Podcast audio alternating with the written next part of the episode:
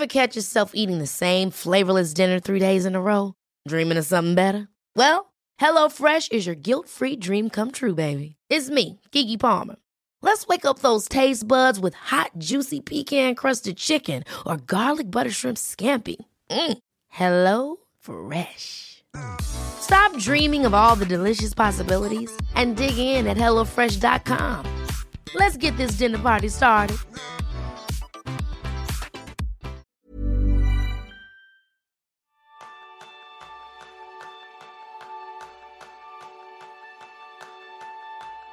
¿Sientes estrés, cansancio crónico, dificultades para concentrarte? ¿Sientes que tu salud flojea y no sabes muy bien por qué? ¿Te has planteado cuánto influye tu descanso en todo eso? Porque ese es el tema principal del programa de esta semana, donde aprenderás cómo mejorar tu bienestar a través del descanso, con Hanna Fernández. Hanna se pasó media vida pensando que dormir era una pérdida de tiempo, hasta que la fisiología le dijo basta, y le enseñó que dormir no es negociable ha editado recientemente su libro Aprende a descansar, el que nos traslada su experiencia apoyada en la ciencia. Y además, en su podcast A Guide to Life Well, explora otros muchos aspectos sobre una vida saludable, satisfactoria y, por supuesto, descansada. Bienvenidos a un nuevo episodio de Kenso, el podcast donde descubrirás cómo vivir la efectividad para ser más feliz. Soy Raúl Hernández, aprendiz en dormir cada día mejor. Y yo soy González, aprendiz en medir la calidad de mi sueño. Y bienvenido a Hanna. ¿Qué, ¿Qué, tal estás?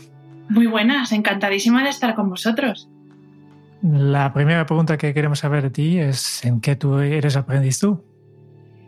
Uy, pues yo soy aprendiz de muchísimas cosas y espero que no se me pase nunca la curiosidad que tengo permanente por saberlo todo. Yo soy como un niño, cuando esta etapa de los niños que están todo el tiempo, ¿y por qué? ¿Y por qué? ¿Y por? Pues yo soy un poco así, pero con 40 años. Eh, soy un aprendiz de todo, pero eh, creo que era en el, momento vital en el que estoy, soy aprendiz de, rebajar un poco la exigencia y disfrutar más de, mi día a día. Pues es un, aprendizaje que a mucha gente le cuesta un montón, ¿no? El, aplicar eso y llevarlo al día a día. Teorías, y luego hablaremos también, que la teoría nos la sabemos todos, pero luego ponerla en práctica como que cuesta un poquito más. Oye, Hanna, eh, en tu propia web cuentas de manera muy gráfica ese ese momento de caída del caballo, ¿no? Como San Pablo camino de Damasco, que te llevó de pensar que dormir era una pérdida de tiempo, eh, como creo que muchos en la juventud nos pasa, eh, y, darte cuenta de que no era negociable, que el descanso era fundamental. ¿Cómo fue esa experiencia? ¿Cómo fue ese proceso? Pues eh, fue, fue algo además progresivo de empezar a sentirme mal en muchos aspectos, mal anímicamente, yo recuerdo un día de no, quererme, o sea, estar llorando con mi pareja en la cama diciendo, es que no me quiero levantar, no me quiero levantar. Y, y, en ese momento dije, pero vamos a ver, ¿por qué no me quiero levantar cuando tengo una vida que en teoría es perfecta y si queréis luego hablamos de, esta idea que tenemos del perfeccionismo. Y, además eh, yo tenía un conflicto interno tremendo porque yo lo hacía todo bien, entre comillas, hacía ejercicio, había dejado de fumar hace mucho tiempo, comía ecológico, tenía una vida social activa, tenía un trabajo que me encantaba. Pero claro, para hacer todo eso y además hacerlo bien, porque yo soy mm, tremendamente perfeccionista, en eso también estoy trabajando, pues claro, para poderlo hacer todo y hacerlo bien, tenía que rascar horas de donde fuera y yo dije, pues, ¿por qué no se las quito al sueño si total? A lo que vale, ¿no? efectivamente, esto no sirve para nada, estoy perdiendo aquí el tiempo, ya dormiré cuando sea una persona mayor, que eso lo decimos mucho, y, lo que yo noté era eso, empecé a encontrarme mal en todos los sentidos, físicamente, anímicamente, eh, lo que más me preocupó eh, fue que empecé a tener lagunas mentales, no me acordaba de lo que había hecho, de si lo había hecho, de qué había comido, eh, oye, te he mandado este mail en temas de trabajo y decir, me mandado un mail y haberlo leído y no acordarme de que había leído ese mail porque estaba completamente agotada física y mentalmente. Entonces, eso fue en algo, algo progresivo durante pues, año y pico hasta que ya llegó un momento, pues eso, ese día que me desperté llorando de no, no le veo sentido a nada, algo no estoy haciendo bien, aunque yo creo que lo hago todo bien. Y es cuando, bueno, mi médico de cabecera me dijo, Hanna, ¿tú estás durmiendo? Eso te iba a preguntar, ¿cuál era tu, dinámica de cuánto dormías o cuánto no dormías? Pues, eh, a ver, el, caso es que yo pasaba tiempo en la cama, porque yo me metía en la cama tipo 12, 12 y algo, y a las 6 me levantaba. Entonces dices, bueno, tampoco es tan poco tiempo. Pero claro, eh, ya no era solo lo que pasaba en mis noches, era lo que pasaba en mis días. El problema es que yo tuve una época en la que trabajaba de lunes a domingo y estaba disponible de seis y media de la mañana a once y media, doce de la noche. Disponible y en alerta, porque e, e, estaba esperando a, qué fuego iba a aparecer para apagarlo. Entonces, eh, claro, eso prolongado en el tiempo no hay cuerpo que lo resista, es que es, imposible manejar eso. Y, ya digo, por las noches yo estaba en la cama mm, mm, bastantes horas, pero ¿cuántas de esas horas yo las pasaba en un bucle dándole vueltas a, uy, Hanna, no se te olvide mañana que tienes que hacer esto, que no has hecho tal, a ver, no se te olvide llamar a fulano, tal, tal. Y claro, esas eran mis noches y mis días. Imposible, imposible tener buena salud ahí. Imagino que ahí ese ser curioso, que como te definías tú al, principio, ¿no? Esa, esa curiosidad es la que te llevó a, oye, a partir de esa recomendación del médico cabecera, voy a enterarme bien de qué es esto del descanso, ¿no? ¿Cómo fue también ese proceso de aprendizaje? ¿Cómo fuiste tirando? Claro, entiendo que tú serías una persona normal, que, eh, que sí te fuiste adquiriendo ese conocimiento y sí que fuiste investigando, ¿no? y rascando por ahí. Pues eh, claro, efectivamente, como yo tengo que saberlo todo, pues me dijo mi médico, oye, ¿estás durmiendo? Y dije, ostras, pues si esto de dormir es tan importante, vamos a ver qué pasa cuando dormimos. Entonces, justo por, eso, eh, por esas fechas cayó en mis manos un, número de la revista National Geographic que tenía un especial sobre sueño, explicaba toda la parte neurológica del sueño, y además también cayó en mis manos el libro eh, La revolución del sueño de Ariana Huffington, que me abrió completamente, eh, o sea, porque claro, al final todo lo que había leído hasta el momento eran científicos hablándome de cosas científicas, pero en el, en el libro de Anna Huffington es una persona de muchísimo éxito que también de repente la vida le da un zasca tremendo. Ella lo que le pasó es que se desplomó un día en su despacho y entonces al leerlo yo me sentí muy reflejada, salvando las distancias, claro, pero me sentí muy, muy reflejada en el estilo de vida y en la idea de éxito que, compartíamos las dos y dónde nos había llevado esa idea eh, tan peligrosa que, nuestra sociedad tiene del éxito. Entonces fue a partir de ahí, pues cuando ya, pues ya, ya mm, se me abrió un mundo, porque en su libro hay muchísimos estudios, muchas referencias, y a partir de ahí, pues vas de un sitio a otro, de un sitio a otro, y al final, bueno, eh, acabé cursando un, máster en fisiología del sueño para tener un poco como más ordenado todo lo que había ido aprendiendo con el estudio personal. Y, Hanna, pues es curioso que, tú y, también Ariane y que, que tú mencionas, han tenido que, llegar al extremo, ¿no? que no había señales antes que, que algo no, no estaba bien. ¿Por qué no, no, nos damos cuenta de, que tenemos que descansar mejor? ¿Qué, ¿Qué está pasando? Que ignoramos todo esto. Señales sí que las hay, ¿eh? igual de eh, que hay señales de que no estamos comiendo bien, de que no estamos moviéndonos lo que nos deberíamos mover. Lo que pasa que, claro, en el caso del sueño, eh, los, los daños heavy, por así decir, no son inmediatos, no son al día siguiente. No es como el efecto de una borrachera, que al día siguiente ya sabes que te has pasado.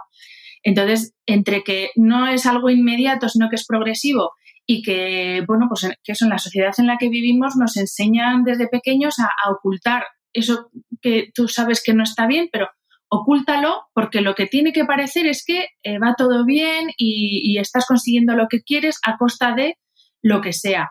Entonces, eh, sí que hay eh, síntomas y, el levantarse por la mañana con las ojeras hasta el pómulo y estar tremendamente irritable y pasar de la euforia a, a la tristeza en cero coma, todo eso son síntomas Pueden ser de otras cosas, pero probablemente son síntomas de que no estamos descansando lo que nuestro cuerpo necesita. Y luego otras muchas cosas a las que afecta el sueño, desde desequilibrio hormonal, sistema nervioso, sistema inmune, esa gente que enlaza un catarro con otro desde que llega el otoño hasta la primavera, eso es que tu, sistema inmune no está fuerte. Y durante el sueño es cuando se refuerza la respuesta inmune del cuerpo. Y así te podría poner miles de ejemplos. Yo creo que aquí también eh, la sociedad tampoco ayuda mucho, ¿no? Porque la situación que tú explicabas, de trabajar muchas horas, de, estar siempre atento, de, no pagar nunca, en realidad está bien visto. Está bien visto esto este es una persona trabajadora, este, eh, como tú, él desde seis y media de la mañana hasta las once de la noche está pendiente de la empresa, este es un buen trabajador. Claro, bueno, es que nos ponemos medallas cada vez que alguien dice, es que no tengo tiempo para nada, es que no me da la vida, es que voy como pollo sin cabeza. Tomas como medalla que te pones porque eres una persona tremendamente ocupada y entonces eres más importante que el resto de la humanidad. Y eso es lo que nos enseñan. Y, y vosotros, por ejemplo, que trabajáis la productividad, pero la trabajáis de una forma eh, ¿cómo decir?, sana y saludable, pero la productividad no puede ser a costa de cualquier cosa. O sea, el objetivo de la productividad no puede ser hacer cuantas más cosas mejor. El objetivo de tu productividad tiene que ser hacer bien lo que tienes que hacer, pero con unos límites. Sí, son los límites que te mantengan vivo ¿no? y, funcional, que es que el problema es que muchas veces pasamos esa, esa raya eh, de manera muy frecuente y como tú dices, no dándonos cuenta o haciendo como que no nos damos cuenta. Es como que un poquito más, que, es que el, puesto lo requiere, es que la familia lo requiere, es que ya descansaré, ¿no? Y el problema es que a lo mejor tardas eh, menos tiempo del que crees en que el cuerpo te pida el descanso, pero por la vía rápida. Es como, ya, hasta aquí reventas. Sí. Y luego que también hemos normalizado cosas como, pues eso, la irritabilidad, el levantarte cansado, el estar con contracturas de arriba abajo, eh, eso, el, encadenar un catarro tras otro, y son cosas que es que no es normal, es que no, son, no es normal, y cuando tu cuerpo está sano, eso no pasa. Entonces, hay que desnormalizar, si todo se puede decir así, eh, o, no entender como normal cosas que no lo son. A mí había una cosa que me fascina cuando he leído lo, poquito que he leído sobre fisiología del sueño, cómo funciona, cómo impacta, es, es que el impacto es tan, tan brutal. Y dices, no tanto a corto plazo, pero incluso a corto plazo. Es decir, el, eh, pues cuando te citan estudios eh, referidos al aprendizaje y cómo después de una noche sin dormir, tu capacidad de retener cosas pues, cae, pues eso, como si estuviera borracho, a efectos eh, mentales, ¿no? tu capacidad para digerir, tu capacidad para un montón de cosas. Claro, cuando empiezas a rascar, yo reconozco que me ha asustado cuando he hecho pues, un curso de Matthew Walker, no sé qué, y terminas como asustado diciendo, ostras, es que es que me estoy arruinando la vida por muchos sitios distintos porque es fascinante la cantidad de impactos diferentes que tiene el dormir bien si lo haces bien o el no dormir bien. Claro, es que tú piensas, eh, por ejemplo, que algo de que se utiliza, una cosa para lo que se utiliza la cama muchas veces como castigo para los niños, ¿no? Y desde pequeño a la cama sin cenar, a la cama por portarte mal.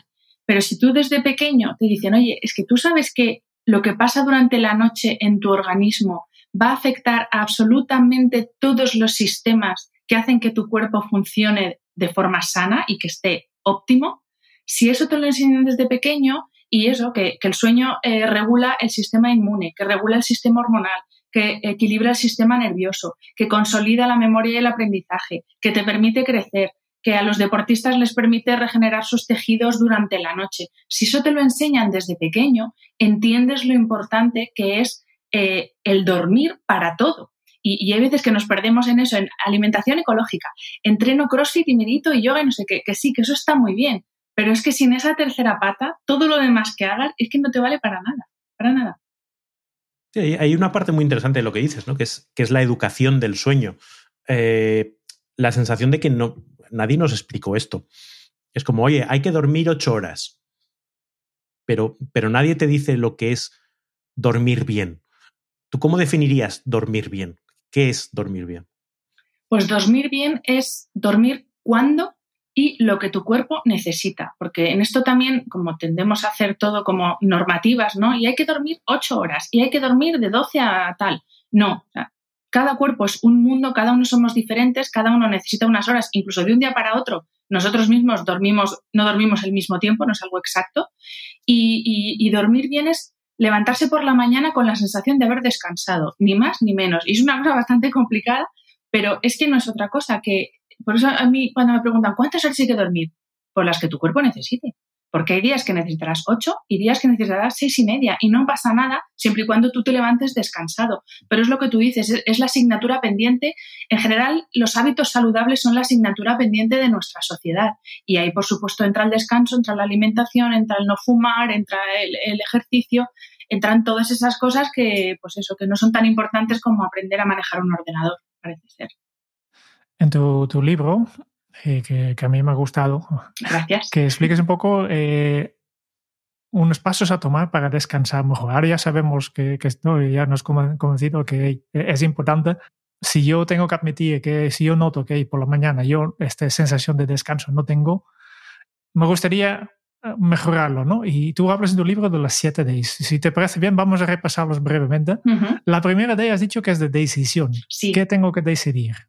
Pues tienes que decidir que tu descanso y tu sueño son una prioridad porque todos sabemos lo que es el 1 de enero de, bueno, este año va a ser mi año y estos son mis propósitos y al el día 2 ya se te han olvidado, ¿no? Pues esto es lo, que, es lo contrario a la decisión. Yo decido que mi descanso y mi sueño va a ser una prioridad, es lo que yo hice, y por lo tanto sé que tengo que renunciar, que es que esto no nos gusta, la palabra renunciar no nos gusta, pero es que priorizar unas cosas implica renunciar a otras. Entonces, eh, es un ejercicio de, sentarse con uno mismo y decir, vale, si esta es mi prioridad y además me voy a poner en, el, en mi agenda mis ratos de descanso durante el día y mi descanso, mi descanso nocturno, si esta es mi prioridad, pues voy a tener que renunciar a algo, a algunas cosas. Y entonces, eso es la decisión, el priorizar mi descanso y saber a qué estoy dispuesto a renunciar. Y habrá gente que me diga, pues es que yo no quiero renunciar a salir a cenar todos los días. Fenomenal, si aquí no hemos venido a juzgar a nadie, pero entonces tú has establecido tu prioridad, tendrás unas consecuencias, ni bien ni mal, bueno, pues ya está. Eso es la, decisión. Y esa está directamente relacionada con la segunda D, que es la de disciplina. Porque claro, bueno, vosotros habéis hecho además un episodio sobre los, el libro de hábitos atómicos, que también es maravilloso, de James Clear. Y claro, es que un hábito es algo que se hace habitualmente y la emoción del principio te dura una semana, dos, igual que cuando te apuntas al gimnasio, pero luego la emoción y, la, y, esa motivación se pasa y uno tiene que tirar de disciplina porque hay muchas tentaciones. Eh, a la hora de irnos a acostar, pues claro, la tele, eh, salir a tomar una copa, el estar mm, trasteando con el móvil, hay muchas tentaciones. Entonces hay que ser disciplinado porque una de las cosas que más le gusta a nuestro cuerpo es que tengamos horarios regulares, más aún en lo relativo al sueño hay que reconocer ahí que el sueño por sí mismo no es sexy. Quiero decir, comparado con todas las cosas, y yo he de reconocer que soy una de esas personas, podríamos decir, de cronotipo tardío, que no ve la hora de irse a la cama porque el ratito de antes de dormir es el rato donde hay silencio, donde estás en paz, donde puedes verte tu serie, donde puedes eh, pues, perder el tiempo de mil maneras. Y la idea de, jo, pues me voy a dormir hasta que no te empuja el sueño ya a la cama, no te vas y luego notas las consecuencias, pero claro, como que no mm, cuesta ligar esas consecuencias del día después. Y tienen que pasar los años hasta que te vas dando cuenta dices, oye, a lo mejor esto tiene algo que ver ¿no? con, con el hecho de no levantarse con, con, una energía. Y esa parte de tener una disciplina, que bueno, volviendo un poco por la parte de, de los hábitos de James Clear, tenemos que hacer sexy el rato de ir a dormir. Tenemos que hacer que ese ratito sea agradable, el ratito, ay, mira, me meto en, la, cobija y, qué bien voy a dormir y, estar a gusto, el ratito de relajarnos, el ratito de desconectar, ¿no? Hay como que varias cosas ahí que ayudan a darle un poquito de, de gracia a eso de dormir. Claro, pero ¿eso cómo se consigue, Raúl? Primero, sabiendo lo importante que es y lo, y lo bien que te hace dormir lo que tu cuerpo necesita. Y segundo, estoy totalmente de acuerdo, haciéndolo sexy. Eh, claro, si, si tú te vas a dormir con un chándal de hace no sé cuántos años que te regalaron en el taller cuando fuiste a arreglar tu coche, que además es lo que usas también, eso, mira, Ariana Huffington eh, habla mucho de lo importante que son los rituales para antes de irnos a, antes de irnos a dormir. Y, y, y lo, de, lo de la indumentaria, por ejemplo, puede parecer una tontería, pero no es lo mismo irte a dormir con una camiseta que te han regalado en el supermercado que con tu pijama agradable, de un tejido agradable, que no te pica y, echarte, pues yo que sé, por ejemplo, en mi caso, mi crema de manos, que además tiene un olor a lavanda que me encanta y, eso al final son cosas que el cerebro asocia con el momento placentero de irnos a dormir. Pero evidentemente hay que hacerlo atractivo y, no llegar a la cama, yo lo digo mucho, esto, esto que llegas derrapando ¿sabes? Que, pues sí, sí, que llegas literalmente derrapando a la cama y, encima llegas con la sensación de que te has dejado cosas que hacer eh, durante el día, te vas a disgusto a dormir. No, o sea, dormir es uno de los grandes placeres de la vida y hay que tratarlo como tal. Y, esos rituales previos ayudan mucho a hacerlo sexy, como tú dices, efectivamente. Y también tal vez eh, mira un poco de si no tienes esta disciplina, ¿cómo es? ¿no? Eh, justo hace unos días estaba leyendo sobre una cosa que está surgiendo en China, que dice que, es un, concepto que se llama en inglés Revenge Bedtime Procrastination, o procrastinación en la hora de ir a dormir, ¿no? Porque veo que los chinos que, que, son tan estresados que todo el día pasan apagando fuegos y el único momento que ellos pueden decidir realmente qué hacer es el momento de ir a dormir y deciden, vale, pues sabes que esta es la única decisión que depende de mí y lo voy atrasando, simplemente por, por, por tener esta sensación de control, ¿no? Sí, pues me lo creo perfectamente, pero mm, lo siento por ellos, porque donde tendrían que actuar y tomar decisiones es eh, en ese día que van como un pollo sin cabeza, pues ahí es donde hay que actuar. Al final estás, estás sacrificando una parte muy importante de ti y dice, oye, sacrifica a otros, ¿no? A lo largo del día, no te sacrifiques tu sueño y tu descanso. Y aparte que es que lo que tenemos que tener claro es que no es algo prescindible, no es un lujo, que también es un poco, también lo que se nos vende un poco de, date el lujo de una noche sin interrupciones. No, no, no, no. Es que no es prescindible, es que el punto de partida es que el sueño, en este caso el sueño, es una necesidad fisiológica fundamental para la vida como lo es respirar y como lo es comer. Y eso es así. O sea, te puede gustar más o menos, pero la fisiología es la que es. Entonces, no es algo prescindible. Y ese es el, el cambio de chip que tenemos que hacer, que no es algo de lo que uno pueda prescindir. A mí hay, una frase que me gusta que, dice eso, que si apuestas contra tu biología tienes todas las de perder. Totalmente. Que al final que, los mecanismos que nos han traído aquí después de cientos de miles de años van a ganar más que, el, que Masterchef a la una de la mañana. Es que la naturaleza es sabia y, si te tiene que enseñar las, las, cosas a la fuerza, lo acaba haciendo y lo vemos cada día en, la naturaleza, en las cosas que pasan, y eso mismo pasa en nuestro cuerpo. Es que no, podemos vivir de espaldas a la naturaleza porque dependemos de ella. E, somos naturaleza, es que no, podemos olvidarnos de eso. Absolutamente, somos animales, somos animales, nos guste o no, eh, más o menos evolucionados, algunos menos, pero somos animales. Hablando de este ser animal, ya, ya, has hablado de la decisión ¿no? de conectar con tu, motivación intrínseca para, para, realmente dormir mejor, descansar mejor. Eh, has mencionado disciplina, de, convertirlo en hábito, de hacerlo sexy, como dice Roll. El tercer D es de dieta, que también algo, algo que necesitamos nosotros como humanos, pero ¿me puedes explicar qué tiene que ver la dieta con, con el sueño? Bueno, de hecho la tercera D eh, van juntas dieta y deporte y está hecho aposta, sí, está hecho adrede, porque eh, a veces entendemos la dieta como la entrada de calorías y el deporte como la salida de calorías. Y, de ahí, de ese esquema, nos salimos.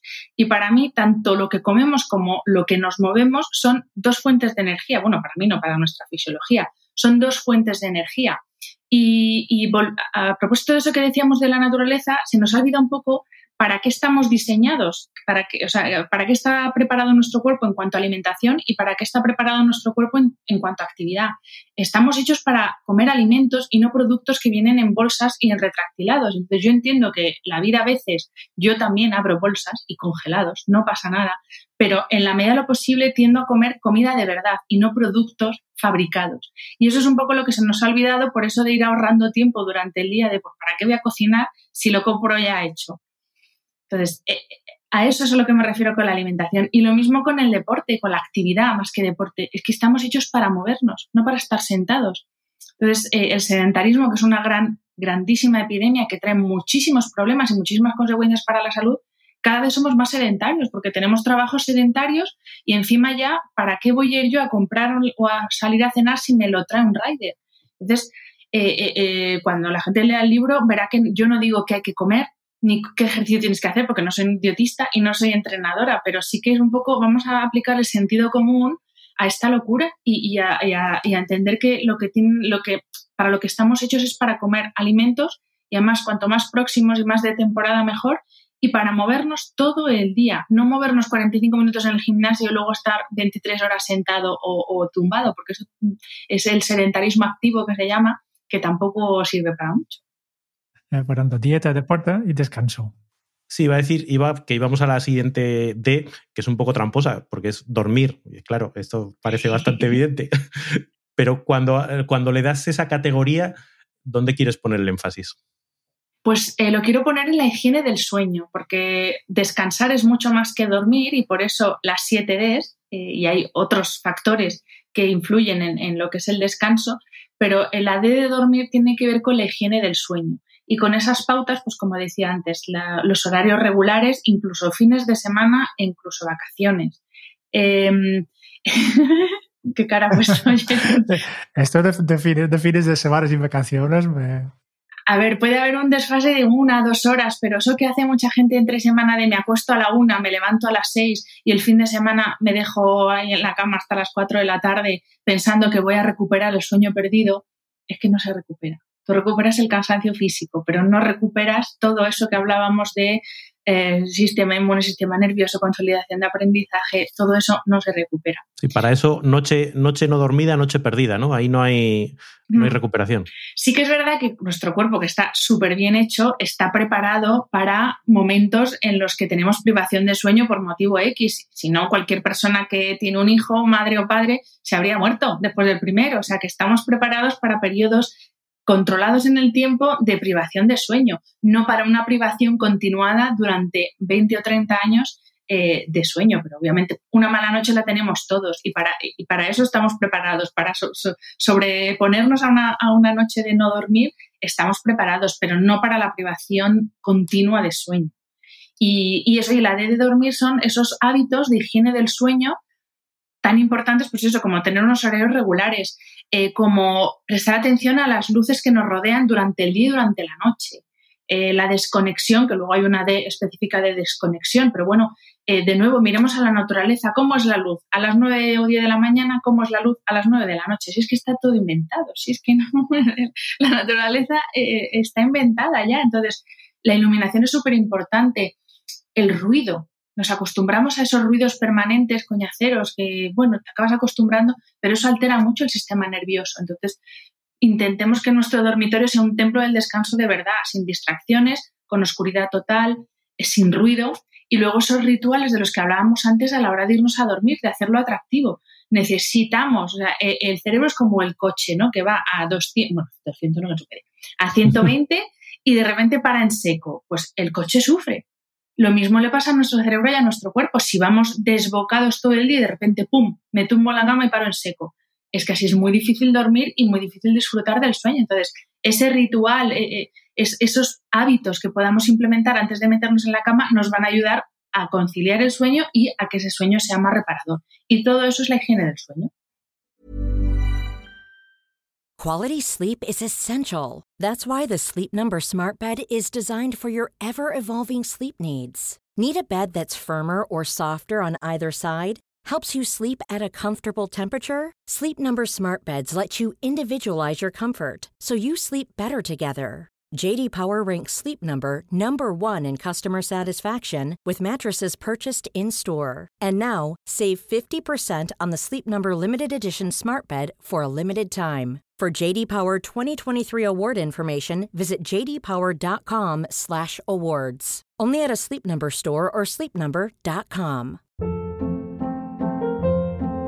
Hold up. What was that? Boring. No flavor. That was as bad as those leftovers you ate all week. Kiki Palmer here, and it's time to say hello to something fresh and guilt-free. Hello Fresh. Jazz up dinner with pecan-crusted chicken or garlic butter shrimp scampi. Now that's music to my mouth. Hello Fresh. Let's get this dinner party started. Discover all the delicious possibilities at hellofresh.com. Y aquí directamente entra el siguiente day de desacelera, ¿no? Que esto, bueno, es lo que, lo que decía de, ir durante el día un poquito más relajados y pisar un poquito el freno, ya no solo antes de acostarnos, sino durante el día. O sea, esta hiperacción, eh, la, la multitarea, que es el horror pues todo eso hay que intentar controlarlo. O sea, no, puede ser, el objetivo no puede ser meter cuantas más cosas mejor en las horas que tiene el día, porque es que eso nos va a pasar factura.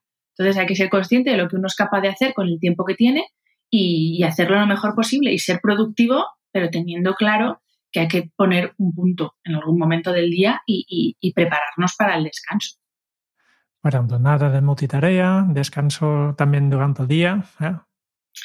Es que, fíjate, esa, gente que come delante del ordenador o mientras que está chequeando Instagram que no se ha terminado la comida y se podría comer otra pizza entera porque como ha comido, lo ha engullido, no, se no tiene sensación de lleno y encima no se ha dado cuenta, no ha disfrutado de la pizza que se acaba de comer o de lo que sea, eh, es que eso no es vivir. O sea, yo ahora lo pienso y digo, es que yo eso lo he hecho muchísimos años. Y digo, ¿pero por qué? ¿Qué necesidad? O sea... El típico café en la calle, ¿no? Corriendo de reunión a reunión. Eh, yo, yo lo veo esto de, de las series americanas, ¿no? Bueno, pero es que ese, ese, estilo de vida del yuppie exitoso o la yuppie ejecutiva exitosa es lo que nos entra por los ojos durante muchos años. Entonces, claro, contra eso es difícil. Creo que tenemos que otra vez eh, cambiar un poco la, la, sociedad y coger otros modelos de rol, ¿no? De, este otro ejemplo, no solo el, el súper estresado ejecutivo que, que, tiene mucho éxito, pero también buscamos gente más, eh, más tranquilos y más relajados que tiene éxito, que, que también los hay muchos. Sí, yo creo que, que de hecho es algo que, que, está fluyendo, ¿no? Cuando, cuando hablan ahora de esto que ha sucedido en la pandemia, ¿no? Y sobre todo en Estados Unidos, que todo le ponen etiquetas. Pero de mucha gente que, gracias a la pandemia, aunque haya que ponerlo entre comillas, pero ha descubierto que el estilo de vida que estaba llevando no, no le gustaba y que no quiere seguir por ahí. Y ahora, pues muchas organizaciones se llevan las manos a la cabeza y decir, ¿cómo es posible? ¿no? Ni siquiera por la pandemia, incluso ya muchas organizaciones eh, te dicen, no, es que los jóvenes ahora tienen otras prioridades. Digo, joder, benditos sean. No, ser los pringados que fuimos nosotros, que nuestra única prioridad era ganar mucho dinero y, y ascender y tener éxito y tres coches. Y no, no, pero sí. Es que no quieren trabajar eh, más horas de. Digo, pues bien, por ello. Efectivamente. Sí, es que estoy de acuerdo, es que tenemos que buscar otros, otros modelos, otros referentes y, sobre todo redefinir esa idea de éxito. Porque, repito, la idea que tenemos de éxito, eh, gente de nuestra generación, eh, es tremenda, tremenda. O sea, es que eso no es el éxito. Eso es cavarte tu propia tumba desde los 20 años. Sí, además es, es algo que eh, sí te hace reflexionar, ¿no? El pensar que esta sociedad te va llevando por otro camino, ¿no? te va llevando por el camino de la hiperconectividad, de, del montón de reclamos continuos, del ocio, lo que se trata es de alargarte las horas de... Porque cuando duermes no consumes, pero cuando estás en un restaurante o estás de fiesta, no sé qué, pues estás gastando y, y dando negocio. Como que todo tira a través de ti. Y dices, si no te defiendes tú a ti mismo, nadie lo va a hacer porque todos los demás tienen interés en, en, secuestrarte tu atención, en secuestrarte tu energía, en secuestrarte tu dinero eh, como no pongas tu pie en pared, eh, estás perdido y perdida, ¿no? Eh, ¿Qué podemos hacer para, para, que esa lucha sea pues, un poquito más, más justa? ¿no? Porque tienes la sensación de que te enfrentas con, con verdaderos, verdaderos gigantes, ¿no? y estos no son molinos, son gigantes de verdad. Yo es que creo que la, la información es, es, la base de todo. Y, y a propósito del, del, melón que has abierto, porque has abierto un melón de, de, claro, que no se gana dinero. Lo traías abierto tú, ¿eh? no me digas a mí. Pero bueno, me viene muy bien para introducir la siguiente D, que es la de la desconexión. Y yo en el libro hablo de, de algo que es, eh, bueno, ya es, se denomina la economía de la atención, que es en lo que se basa el modelo de negocio de muchas aplicaciones, muchas redes sociales y al final eh, ganan dinero cuanto más tiempo estemos delante de una pantalla. Y cuando tú no sabes eso y no sabes que cuando algo es gratis, el producto eres tú y en este caso es tu atención y tus capacidades cognitivas, cuando tú no sabes eso es ahí donde está el peligro. Yo soy una gran defensora de la tecnología porque a mí me permite trabajar todos los días desde el campo, eh, me permite estar ahora hablando con vosotros, que no sé dónde estáis ubicados físicamente. Entonces, la tecnología es una maravilla, pero si sabes usarla. Cuando es la tecnología la que te usa a ti para sacar un beneficio económico, eso es un problema. Y la gente lo que no sabe es eso, es que eh, detrás de todas estas aplicaciones maravillosas, todos los juegos, todo esto, hay equipos de ingenieros, de, eh, psicólogos que, buscan de qué forma hacer que tú y tu atención estéis eh, el mayor tiempo posible conectado. Y eso es lo que tenemos que saber y lo que hay que enseñar desde pequeños para que no nos, dejemos arrastrar. Eh, hay eh, casos tremendos de, de tecnoestrés, de tecnoadicción, de tecnoansiedad, producidos por un mal uso y una mala gestión de la tecnología. Entonces, eh, hay que aprender a manejar la tecnología y, conocer sus peligros también, porque sí, porque ya digo, para mí la, la clave de todo es la información. Y cuando uno lo sabe, uno sabe, puede decidir, puede tomar decisiones informadas. Y eso para mí es, es que es la clave de, todo, de todo. Sí, ahí lo complicado muchas veces es que eh, intentamos suplir la, la, información y la decisión que tiene que tomar cada individuo con eso, con un poco la, la imposición, ¿no? Pues yo lo veo con, con, los hijos, ¿no? Pues deja el móvil y haz no sé qué. Y es, es como, pues basta que me digas esto para que me busque yo la, la forma de, contestar, ¿no? Pero es verdad que cuando tú a las personas les pones los hechos y también la divulgación sobre la fisiología del sueño ayuda mucho cuando dices, ostras, que esto no es una broma, ¿no? Que esto es, es importante. Y fíjate cómo por el otro lado, llegas al convencimiento y desde el convencimiento es cuando empiezas a hacer las cosas por ti mismo, ¿no? No porque te, te lo impongan, pero desde luego es un melonazo, vamos, enorme. Y también cuando eres ejemplo, tú lo has dicho, eh, con los hijos, claro, si tú le dices a tu hijo, deja el móvil a la cama, y tú estás traca, traca, traca, traca, traca a las 10 de la noche con el móvil, claro, eh, es que aprendemos por imitación, entonces eh, a veces es todo más sencillo, lo que pasa que es muy cómodo o es muy cómodo de, ay, el niño no come, qué pesado, toma el móvil y me dejas un rato, o, deja de molestarme, que ahora no quiero jugar, ponte con un, lo que sea. Claro, eh, es que el ejemplo es, es, la forma que tenemos de aprender, entonces también ah, tenemos una responsabilidad los adultos para que los que vienen detrás no estén todavía peor de cómo estamos nosotros. Creo que, a veces no, no, no, nos damos cuenta que hay una lucha injusto que por un lado tenemos eh, las grandes empresas de tecnología que son mucho más preparadas que nosotros, en combinación con el hecho que nosotros pensamos que somos seres lógicos y ignoramos e incluso negamos que, que a veces nuestro comportamiento, especialmente, por ejemplo, a la hora de, ir a dormir, de, de, mira, este, estoy mirando esta serie en la, televisión y justo antes del final... Otro, ¿Quieres otro episodio? episodio más y tú, sí, porque lo he decidido yo, conscientemente y en pleno uso de mis facultades. Claro, pero es que esto es porque, claro, como tenemos un mundo tan desarrollado, nosotros nos pensamos que hemos evolucionado a la misma, a la misma velocidad y no es así, es que en nuestro cerebro más primitivo sigue teniendo mucho peso en, determinadas cosas que tienen que ver con la conducta. Y, por eso eh, hay gente adicta a muchísimas cosas, por eso también hay gente adicta a, a las tecnologías, a las redes sociales, porque es que eso de que cuando veo brillitos, al ser humano ve, brillo, es que, es que es algo innato en nosotros, o sea, tenemos una parte primitiva que, está ahí y no la podemos, o sea, no, no, no, podemos hacerla desaparecer, entonces hay que conocerla y, saber por pues, los peligros del de, eh, consumo compulsivo de lo que sea, sustancias, mm, contenido, información, lo que sea. Vale, nos queda uno de y es el que más me gusta. Disfrutar. Pues mira, tiene que ver con eso que os decía al principio de, que soy aprendiz de ser menos exigente. Pues es que, eh, no sé, en, este mundo de la optimización y de la productividad malentendida, pues eh, también se nos ha olvidado que algo esencial para, el equilibrio emocional, sobre todo, del ser humano es disfrutar del día a día. O sea, no, estar esperando a disfrutar de momentos concretos cuando tenga, cuando llegue, cuando sea, cuando... Mm, sino disfrutar de lo que hacemos en el día a día. Y una forma de disfrutar de lo que haces en tu día a día es estar a lo que estás haciendo. si yo ahora tuviera aquí otra segunda pantalla que vosotros no vierais, en la que estoy viendo los mails que me entran, pues no estaría disfrutando de esta charla con vosotros. ni, de los, ni de los mails tampoco. Ni de los mails tampoco, efectivamente.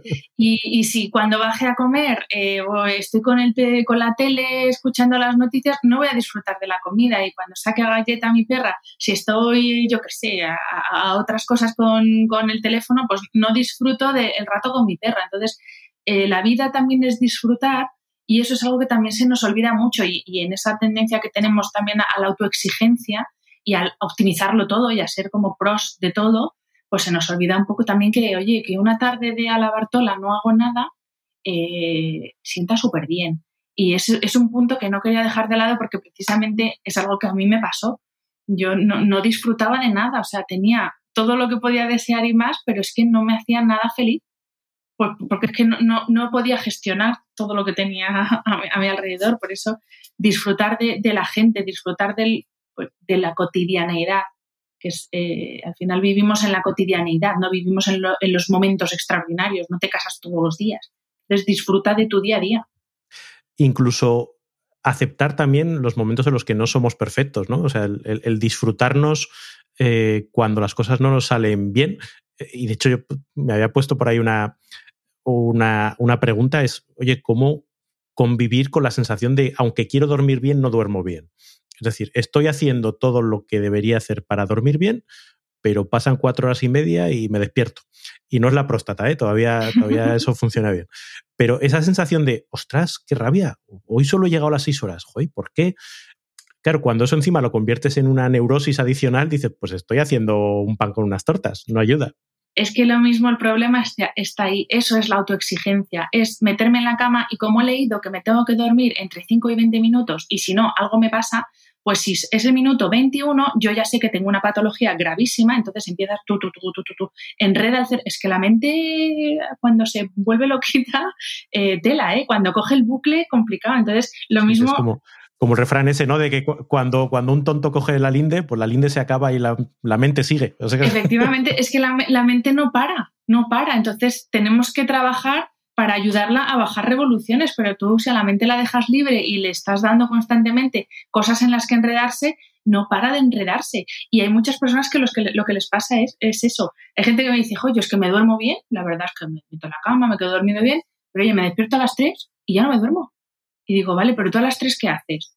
¿Te, ¿Te enredas con lo que ha pasado al día anterior o lo que tienes que hacer al día siguiente o este problema que tienes o mira al niño que no estudia o mira. Claro, cuando enganchas un pensamiento que te estresa, el estrés es el enemigo número uno, junto con la, luz y el ruido, son los enemigos del descanso, porque, porque es esa cabeza que no para. Yo creo que también tenemos que aceptar esto de, de despertar a medianoche. Una cosa que puede ayudar es justo hace un tiempo leí un, un, un, artículo que la persona explicaba que hace 150, 200 años casi todo el mundo tenía un doble sueño, es decir, que se despertaba a medianoche un rato, obviamente la gente bajaba, comía algo, comía algo y después volvía a, dormir. Este es el ritmo natural que la gente llevaba y ahora lo mismo que antes era natural, ahora vemos como un, problema. ¿no? No, hay ningún problema si te despiertas, te, levantas un poco, bebes, bebes un poco de agua o, o, sales un momento de, de, la cama y después vuelves a dormir sin ningún problema. Y que, y, que un día no es un drama, que ese es el problema de la, de la autoexigencia, que no es un drama, que no pasa nada, pues por lo que sea, o has oído un ruido, porque tu pareja te ha dado una patada, te has despertado y ya no te Es que pueden pasar mil cosas, no, no, tienes por qué tener un problema. Entonces, sobre todo desdramatizar mucho, porque cuando se tiene un trastorno de sueño, de verdad, eso sí que es, eso sí que es, es un problema de verdad. Lo, demás pues bueno, pueden pasar muchas cosas y, eso, bajar la rayita de la autoexigencia, porque eh, eso lo que decía, con esa obsesión por optimizarlo todo, cuando también quieres optimizar tu descanso, en el momento que algún parámetro se sale de lo que tú esperas, ya es, una neurosis, como tú decías, Raúl, que es, que es contraproducente. Ahí el riesgo es que igual en vez de ir y beber agua y picar algo, enciendes el móvil, coges Twitter, te enredas en. y ya sí que el cerebro dice, ah, ya es de día, ya, ya, ya claro. dame, dame, dopamina, dame dopamina. Claro, es como no me duermo. Si llevo aquí una hora pasando el feed este que no me interesa nada lo que estoy leyendo, claro que no te vas a dormir. Si a tu cerebro le está llegando la luz azul ahí directa por la retina, le está diciendo que es de día y que se tiene que espabilar, ¿cómo te vas a dormir? Es que es imposible. Y además ves el segundo tipo de, mensajes, pues ya, ya te estás enfadando y... Todavía peor. Claro, claro, reactividad. Oye, con, esto que decías de, que a veces llevamos pues, la obsesión por, dormir bien se convierte en, un trabajo en sí mismo. Con todos estos dispositivos que ahora te permiten medir el sueño, eh, ¿qué opinas de eso? ¿Qué, utilidad crees que tienen y, si realmente pues, ayudan a descansar mejor o forman parte de esa visión un poco obsesiva del dormir mejor?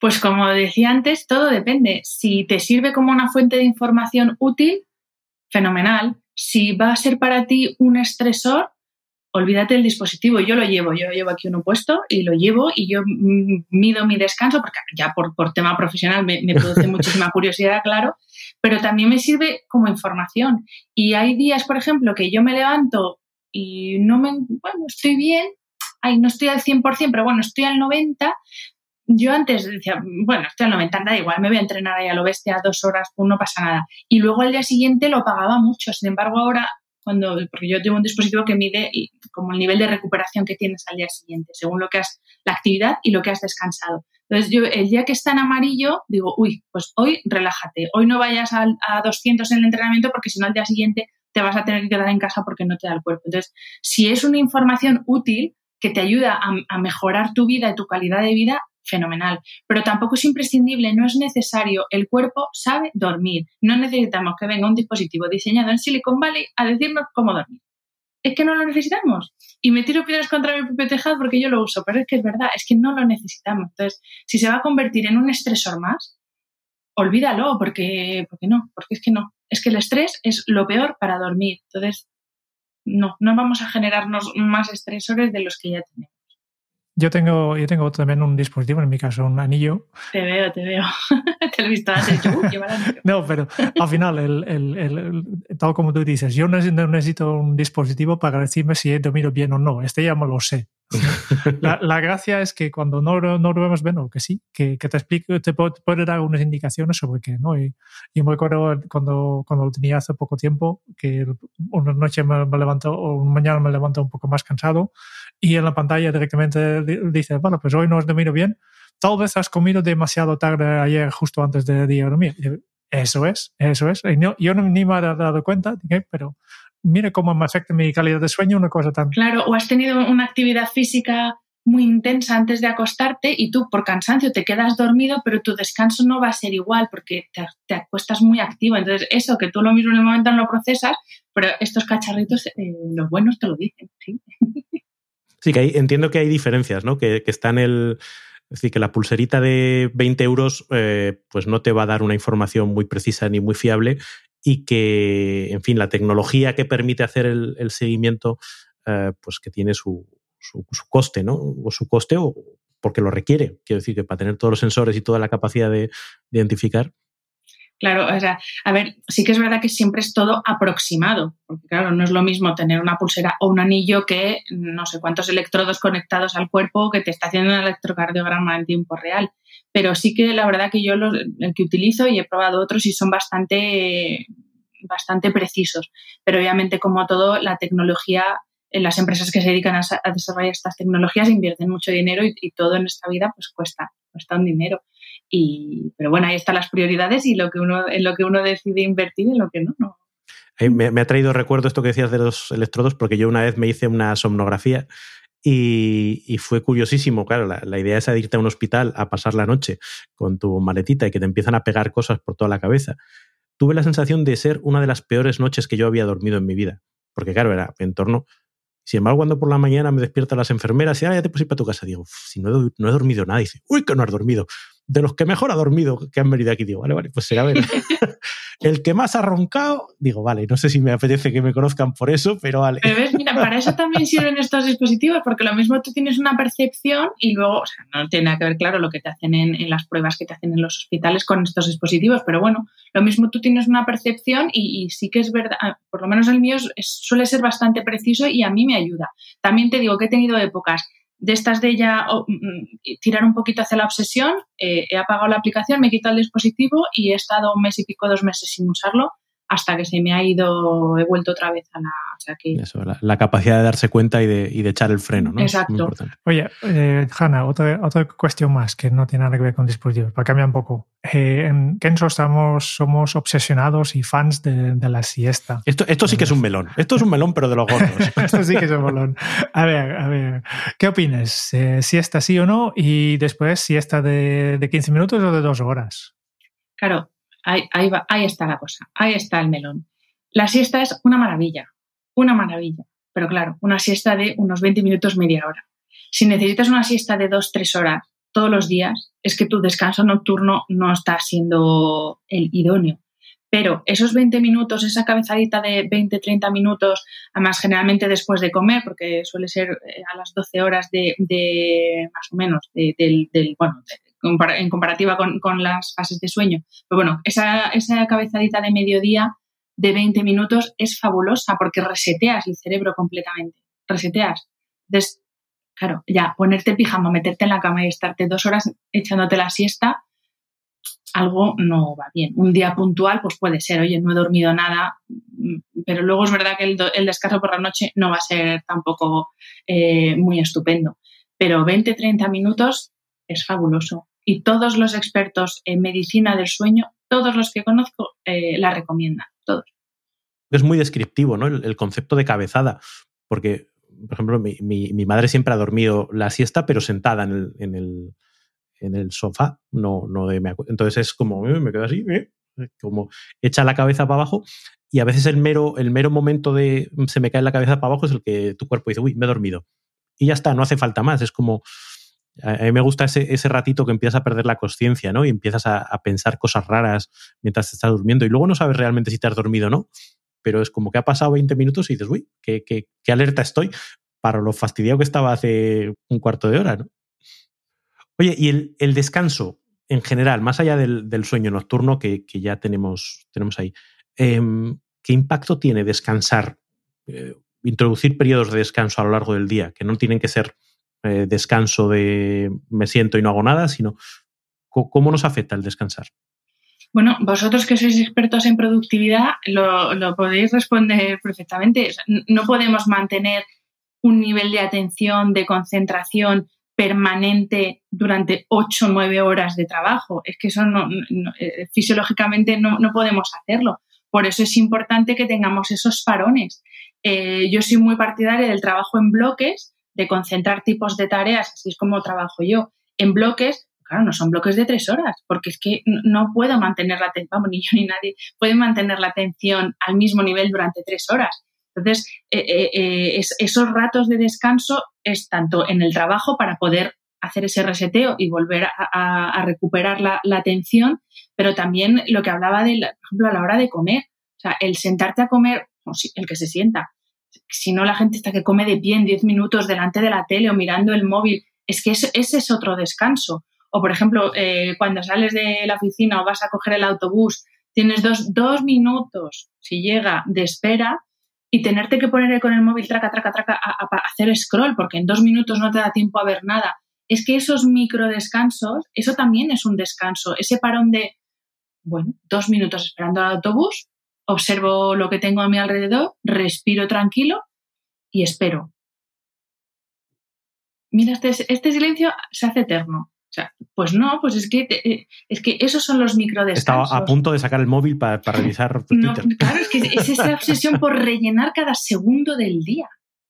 Y eso lo hacemos en el trabajo, lo hacemos con los niños también, rellenándoles la agenda de, de cosas que hacer de extraescolares, de venga a hacer, venga a hacer es que claro, llegas a la cama hiperactivo y, eso es contraproducente para nuestro descanso. Por eso es, en este caso para el sueño nocturno y, lo que voy a decir, por eso es tan importante que durante el día también tengamos momentos de parar y descansar, porque ya digo, es que el cerebro es una máquina casi perfecta, pero también necesita esos momentitos de parar y, la atención también y la energía que tenemos también. Esto es un poco la, de, la D de la desaceleración que de la que hablábamos antes, ¿no? el tomarse la vida con otro, con otra filosofía, con otro ritmo. Eh, yo muchas veces, y vinculado a lo que hablábamos antes también relacionado con cómo la sociedad está montada, a veces creo que nos tratamos como si no fuéramos humanos. Es decir, está montada toda la sociedad y nos tratamos a nosotros mismos como si no tuviéramos unas restricciones, que son restricciones, también unas potencialidades. Entonces, me pasaba cuando hablamos del sueño, ¿no? cuando piensas en organizar los turnos eh, de fábricas. Dicen, no, turnos rotatorios. O sea, eso tiene que ser bastante parecido a una tortura, a efectos fisiológicos, y sin embargo lo damos como normal. O, el jet lag, ¿no? Venga, pues somos capaces de estar 24 horas eh, activos porque tenemos que coordinarnos con Tokio y con, y con Nueva York. Dice, ya, pero mm, es que estamos llevándonos a nuestro límite y como que el coste que cada uno asume personalmente se diluye, ¿no? Es como, bueno, oye, pues si, fulanito se tuvo que coger una baja, pues mm, ya la pagará alguien, pero que siga el motor funcionando, que siga el motor funcionando. Y en algún momento como que asusta un poco esa dinámica. ¿no? no puedo estar más de acuerdo. Este es un tema más sociológico, pero es verdad, es que nos tratamos como máquinas. De hecho, al móvil a veces lo tratamos mejor. Yo en el faldón de la portada del libro lo pongo. Eh, eh, cuida tu descanso como, ¿no? como cuidas el móvil y como dejas descansar al móvil. Pues, pues es que es eso. Es que, y es verdad es que buenísimo. claro, lo leo aquí, que lo tengo textual. Cuida tu cuerpo como cuidas tu móvil. Ponlo a cargar cuando lo necesite. Que no me acuerdo de la frase textual. Pero es que es verdad. Y es verdad que nos tratamos como máquinas. Y con lo que dices con el trabajo, si pensamos fríamente qué profesiones son imprescindibles para que haya alguien disponible en esa profesión 24 horas, son tres o cuatro, no hay más. Y sin embargo, hemos hecho que todas las profesiones tengan turnos y que haya turnos nocturnos de prácticamente todo. Y eso no puede ser, es que eso va contra natura. Y claro, esto que digo es pedirle peras al olmo, porque a ver quién cambia esto. Pero si lo piensas, eso es fruto de toda la revolución industrial y, y esa obsesión porque las máquinas estén produciendo cuantas más horas mejor. Y ahí, como máquina, también entran los recursos humanos de eh, una empresa y si pueden estar produciendo a las 3 de la mañana, ¿por qué no voy a tener a una persona a las 3 de la mañana, aunque le cueste su salud? Y así estamos que vengan los robots ya y, nos salven de. Es que nos salven de nosotros mismos, que al final. Ay, pues no lo sé si nos van a salvar o ya va a ser la perdición total. No lo sé. Yo en esto tengo sentimientos encontrados. Yo estoy contigo, Jara. Ah, sois, sois, unos neoluditas. Yo llevo ya, casi 30 años esperando y no creo que, que, avanzamos mucho. De hecho, trabajamos más que hace 30 años. Oye, ¿no tienes una rumba que te, que te limpie el suelo? Por algo hay que empezar. Eh, yo tenía una que, que, que, siempre se queda atrapado abajo del sofá y, no pasaba por, por, por abajo de las, de las, sillas de la mesa. Bueno, tenía que subir las sillas, tenía que prepararlo, marcar el territorio para que no pase. Me, me, me llevo más trabajo. Para esto barro yo, ¿no? Pero es que si, yo también he tenido rumba, ¿eh? que conste, pero si lo piensas es que al final el hombre, el ser humano va a, ser, va a dejar de ser necesario, o sea, solo van a, vamos a necesitar a los que creen los robots, pero si ya tienes máquinas que limpian. Yo el otro día lo pensaba recogiendo las hojas del jardín. La gente me decía, pero cómprate un aspirador de estos. Digo, ya, pero es que necesito sentirme útil. Porque, o sea, mm, me gasto el dinero en un aspirador para las hojas, pero luego voy y pago un gimnasio para moverme lo que me podría estar moviendo y me recojo la hoja. Digo, es que si tú lo piensas, digo, es que estamos muy mal. estamos muy mal. Oye, Hanna, vamos a dar un salto enorme porque tengo una pregunta para ti que te deja nuestro último invitado, Alberto Soler, que es eh, psicólogo especialista en psicología infantil. Por tanto, vamos un cambio de tema. Eh, y en el episodio 176 que hemos entrevistado, dejo, dejo esta pregunta para ti. ¿Por qué decidiste tener o no tener hijos? Uy, qué preguntas. Es melonazo. hemos, hemos, hablado de muchos melones con él. Pero que sepas que, que no, no, era, no era personal, que a cualquiera que hubiera venido en esta posición le hubiera caído esa pregunta. No, no, pues me, me, gusta mucho la pregunta porque no siempre, yo, claro, hablo de descanso, hablo de bienestar y no hablo de temas tan personales como la maternidad, pero bueno, yo soy una de esas mujeres que ha, bueno, ha decidido, entre comillas, no ser madre porque cuando pude serlo no quise y cuando quise serlo ya no pude por temas de salud. Entonces, bueno, es verdad que ahí no, no ha sido todo decisión 100% mía, ha habido una parte de, ciencia que, bueno, mi cuerpo en un momento decidió que ya no estaba preparado para eso y, y he de decir que es uno de los trabajos más duros que he tenido que hacer, personales, de aceptar que no iba a ser madre y que no por eso era, iba a ser menos mujer eh, y no, iba a estar incompleta, porque estas cosas que te dicen que luego cuando lo piensas es que vas a arrepentirte toda la vida, es que no vas no te completas, no te realizas completamente hasta que no eres madre o padre, en de los hombres. Y tuve que hacer un trabajo un psicólogo muy heavy, porque es verdad que mm, hablando de, de, pues eso, de esas ideas de éxito que nos impone la sociedad, para las mujeres especialmente, eh, la de la maternidad es que es una losa que tenemos ahí tremenda y, y para mí fue, fue, una época muy dura. Yo tuve una época personal, lo reconozco, muy dura que necesité ayuda porque me sentía como que, que iba a ser de mi vida sin hijos. Y, y, bueno, y ahora he aprendido a disfrutar de una vida sin hijos, que puede ser igual de maravillosa que una con hijos. Seguro que sí. No, fíjate que eso, eh, cuando antes hablábamos de que a veces tenemos montada la sociedad de espaldas a la naturaleza, a veces también te, da por pensar eso, ¿no? El, oye, cuando priorizamos el éxito profesional, el éxito no sé qué, eh, cae más sobre las mujeres porque la, parte biológica, pues como que marca más, y, pero, pero es así, ¿no?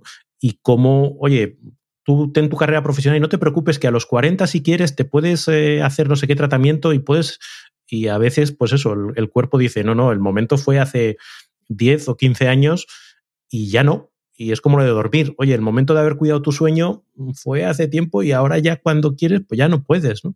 Eh, como que muchas cosas que las hacemos de espaldas a, la naturaleza. Y, da como para pensar mucho, ¿no? En cómo estamos montando el, el sarao. Sí, totalmente, totalmente de acuerdo. Pues muchas gracias por haberlo compartido con, con nosotros. Y volvemos al, al, sueño con simplemente eh, para hacer, cerrarlo, simplemente quería saber si tienes alguna pregunta final, siguiente paso, sugerencia o mensaje para los oyentes de este podcast. Uy, pues aparte de todo lo que hemos dicho, eh, sí que me gustaría que, que, dejar clara la idea de, de, de que nos cuidemos sin la autoexigencia hasta que nos imponemos porque al final, eh, eh, lo que decía antes, acabamos convirtiendo en una obsesión algo que es maravilloso, que es cuidar esta máquina perfecta que nos ha dado la naturaleza para tener hijos, para correr, para trabajar, para curar a otras personas, que son médicos y enfermeros. Entonces, eh, que sí que nos cuidemos, que es importante cuidarnos, porque al final yo pienso, ojo, la, esperanza de vida cada vez se prolonga más, pero cada vez llegamos peor. Entonces, mi objetivo en esta vida es llegar a centenaria, a ser posible, pero que no necesite que, necesite que nadie me vista y, me ponga pañales. Ese, es como mi objetivo y por eso yo me cuido. Entonces, si puedo transmitir esta idea a los que nos están escuchando de cuida tu cuerpo porque es lo que te permite hacer cosas grandiosas que hacemos cada día, pero no hacerlo desde la autoexigencia y desde el castigo, sino desde, pues eso, desde el me cuido porque es importante, porque, porque me va a hacer más feliz y, tratándonos con compasión, que es otro valor que, practicamos muy poco en nuestra sociedad hacia los demás y hacia nosotros. Y el tratarse con autocompasión también es importante. Entonces, bueno, no sé si esto responde a la pregunta. Con esto ya pasamos a la recta final de esta entrevista con el cuestionario Kenso, que son 10 preguntas que hacemos a todos nuestros entrevistados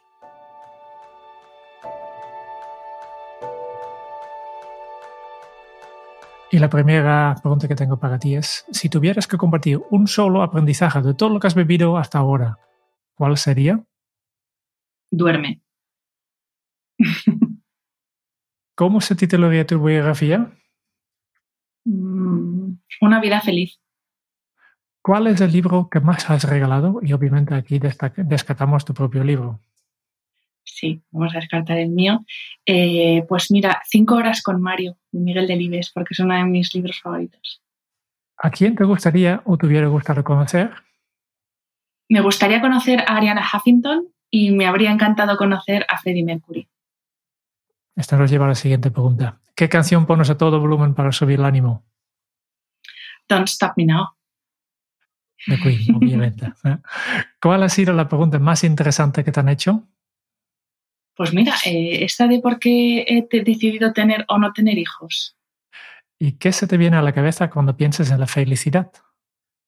Pues eh, vivir y disfrutar de lo que tengo aquí y ahora. ¿Qué película volveréis a ver cada año?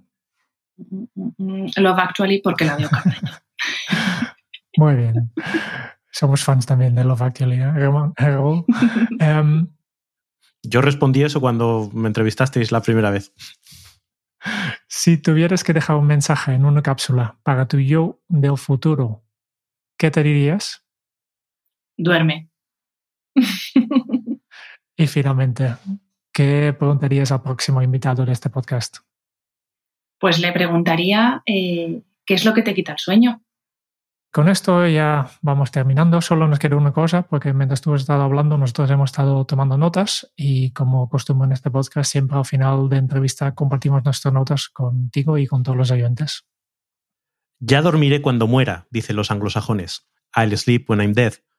Lo que no te dicen es que eso, lo de morirse, o por lo menos lo de sufrir un impacto grave en tu salud, es algo que sucederá más pronto de lo que debería si no duermes bien. Hannah lo descubrió por las malas cuando una serie de episodios de salud la llevaron a concluir que dormir no era negociable. Su curiosidad la llevó a investigar qué pasa cuando dormimos, y las conclusiones no pueden ser más claras. Nuestro cuerpo y nuestra mente necesitan el descanso para poder funcionar. No en vano la privación de sueño está considerada como una tortura. Y aunque parezca que descansar mejor o peor es una cuestión de suerte, lo cierto es que hay un montón de estrategias que podemos poner en marcha para hacer que esta suerte esté de nuestro lado disciplina, dieta y deporte, desconexión, y así hasta siete Ds que nos harán descansar mejor y por lo tanto vivir mejor. Y aunque la sociedad no nos lo ponga fácil con sus reclamos nocturnos, sus horarios laborales, su hiperconectividad, lo cierto es que está en nuestra mano, porque una de las Ds es precisamente la de la decisión y su consiguiente renuncia a otras alternativas, y nadie más que nosotros puede ponerla en marcha. Y nadie más que nosotros se va a preocupar por nuestro bienestar cuidémonos, sin obsesionarnos, pero sin descuidarnos, porque merece la pena, porque dormir y descansar en general no es una pérdida de tiempo. En realidad es una inversión y con un retorno enorme. Y como dice Hanna, duerme. Muchas gracias, Hanna. Muchas gracias a vosotros, un placer. Muchas gracias por escuchar el podcast de Kenso. Si te ha gustado, te agradeceríamos que te suscribas al podcast, lo compartas en tus redes sociales o dejes tu reseña de 5 estrellas para ayudarnos a llegar a más oyentes. Y si quieres conocer más sobre Kenso y cómo podemos acompañarte a ti, tu equipo o tu organización En el camino hacia la efectividad personal puedes visitar nuestra web kenso.es. Te esperamos la semana que viene en el próximo episodio del podcast de Kenso, donde Raúl, Kike y Jerún buscarán más pistas sobre cómo vivir la efectividad para ser más feliz. Y hasta entonces, ahora es un buen momento para poner en práctica un nuevo hábito Kenso. Cuida tu cuerpo como cuidas tu móvil. Ponlo a cargar cuando necesita. Nos escucharemos muy pronto. Hasta pronto, gracias Hanna. Chao.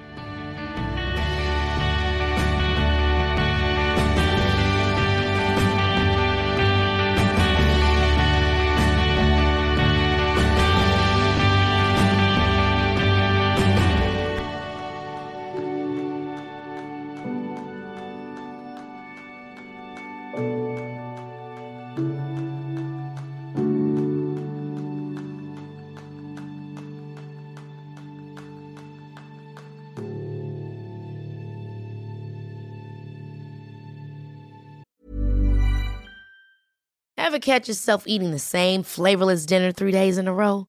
Dreaming of something better? Well, HelloFresh is your guilt-free dream come true, baby. It's me, Kiki Palmer. Let's wake up those taste buds with hot, juicy pecan-crusted chicken or garlic butter shrimp scampi. Mm. Hello Fresh. Stop dreaming of all the delicious possibilities and dig in at HelloFresh.com. Let's get this dinner party started.